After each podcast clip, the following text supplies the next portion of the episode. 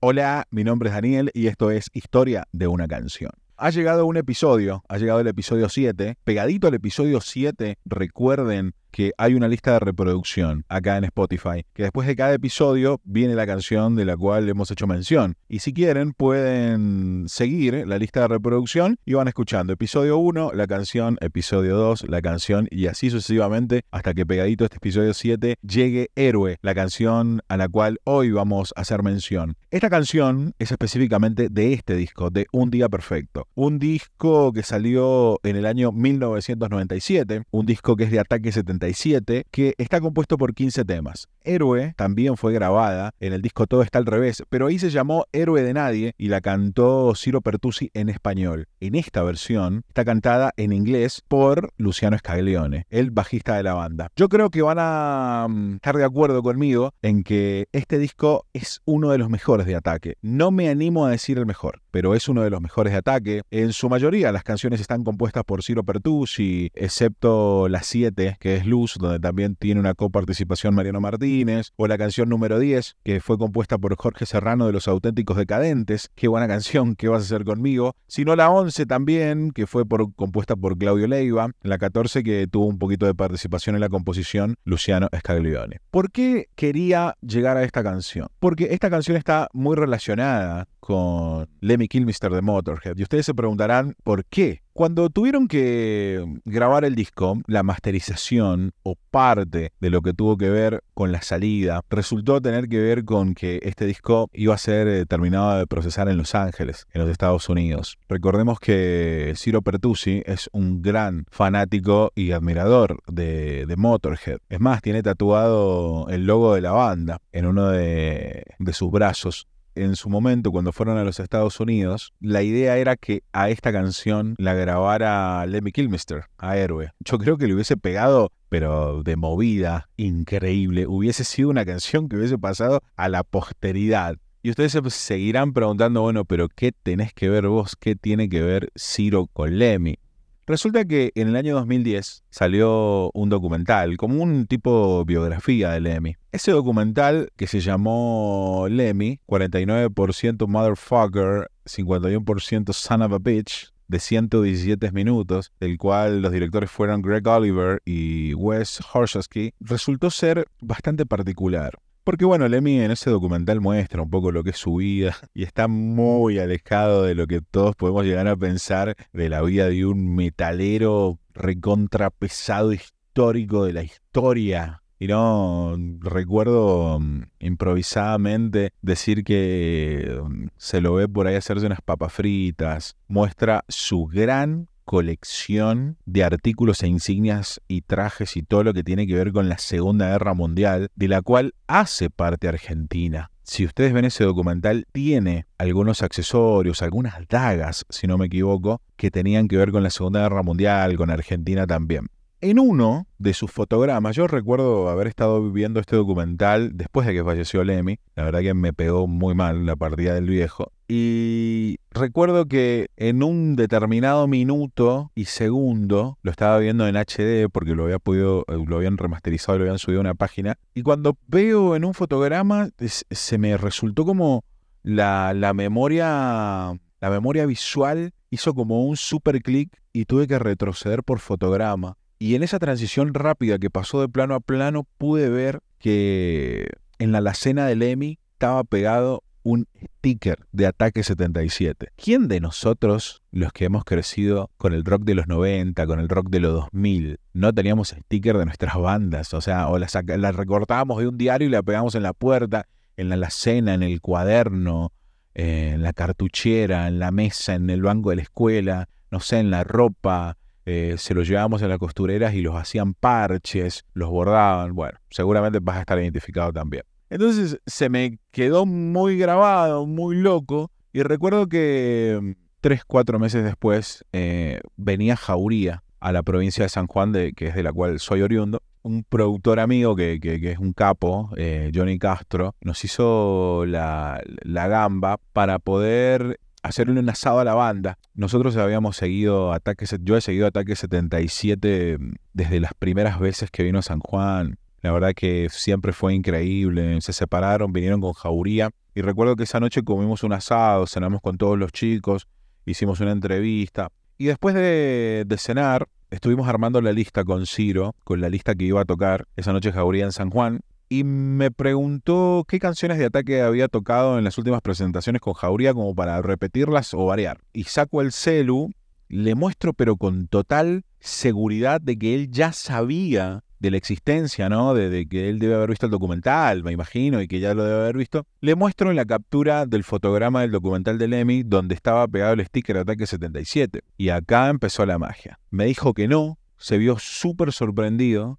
le hizo todo el zoom posible, no lo pudo creer, no lo pudo imaginar, me dijo que vio el documental un montón de veces, igual que yo y que todos los fanáticos, y me contó la historia. Y resulta que cuando estuvieron con, con parte de esta grabación, masterización, edición, producción, postproducción en Los Ángeles de este disco Un Día Perfecto, ellos, como todos fanáticos, eh, se imaginaron que que lo iban a encontrar al viejo, porque él, el viejo siempre rondaba el Rainbow ahí en Los Ángeles, donde tenía una máquina, una perra tragamonedas, tragaperras, exclusiva, donde él siempre iba a jugar, iba a beber su clásico Jack Daniels con Coca-Cola. Entonces, bueno, ellos, fueron con el plan de, decirles, che viejo, mirá, te traigo esta propuesta, grabó el disco, eh, grabó la canción para nuestro disco, le dejaron la letra, un cassette, un sticker en un sobre.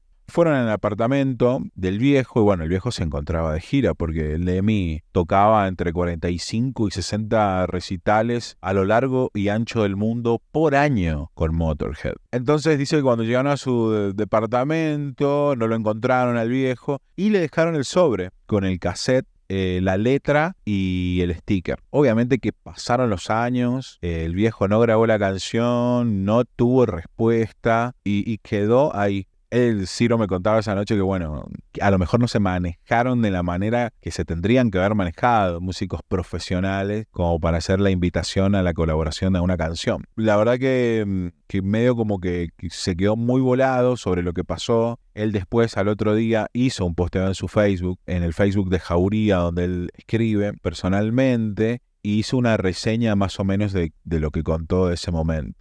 Eh, la verdad que le desbloquea un recuerdo y es como que terminé de cerrar una historia, porque imagínense la locura. Lemmy abrió ese sobre, recibió ese sobre, lo alzó del piso, lo alzó del piso, lo abrió. Al sticker sabemos que lo pegó, pero ¿habrá escuchado la canción?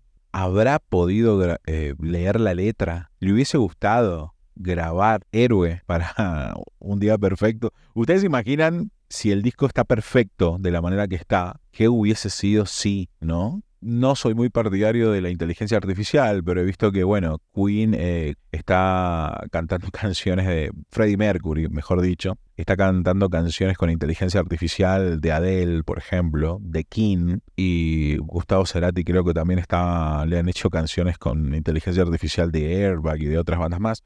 Pero bueno, ¿quién te dice que el día de mañana eso mejore y bueno, obviamente no va a ser lo mismo ver al viejo tráquea para arriba con su micrófono hacia abajo y con esa distorsión que le daba el bajo que parecía una guitarra extremadamente agresiva, ¿no? Y ese recuerdo se desbloqueó y bueno, y de ahí surgieron un montón de cuestiones que, que desembocaron en, en que los ataques 77 también fueran contando la historia por donde iban. No, no he tenido, la verdad, la posibilidad de hablar con Mariano, pero sí he intercambiado por Instagram algunos mensajes con, con Luciano Scaglione. Eh, me, dijo que sí sabe, que sí sabe la historia y bueno, me iba a tirar un par de data sobre, esta canción, algo más íntimo, más propio, pero bueno, no.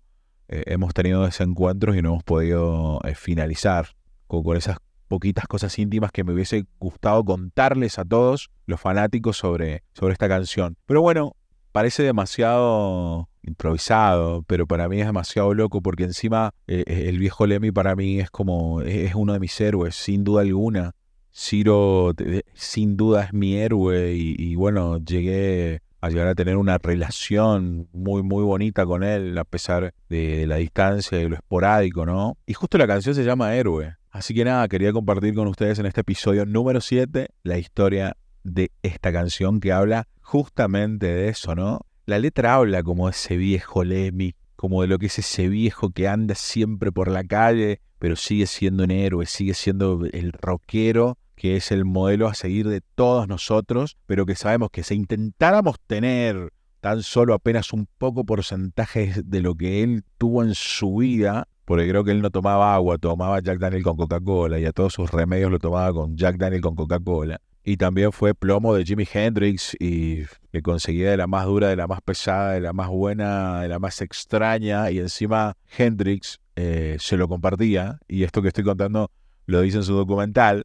Nada, creo que, que es una volada de cabeza tremenda la vida de Lemmy. Y bueno, es obvio que también tuvieron un encuentro, si no me equivoco, en un Monster of Rock, cuando también tocaron los Ramones acá en la República Argentina, donde está la icónica foto del viejo abrazándolo hacia un pequeño Ciro todo medio mini melenudo. Que este capítulo sirva para que vayan a ver el documental de Lemmy, para que vuelvan a guardar en su lista de reproducción un día perfecto y para que a todos aquellos que escuchen este episodio, si quieren que les diga en qué minuto y en qué segundo del documental está el fotograma donde sale la alacena de Lemmy con el sticker de Ataque 77, los espero en mi Instagram danielherrera.cm. Este fue un episodio muy bueno. Es como el más improvisado, el menos producido, todo de una sola toma, porque esto está grabado todo de una sola toma sobre Héroe, la canción de Ataque 77 del disco Un Día Perfecto del año 1997,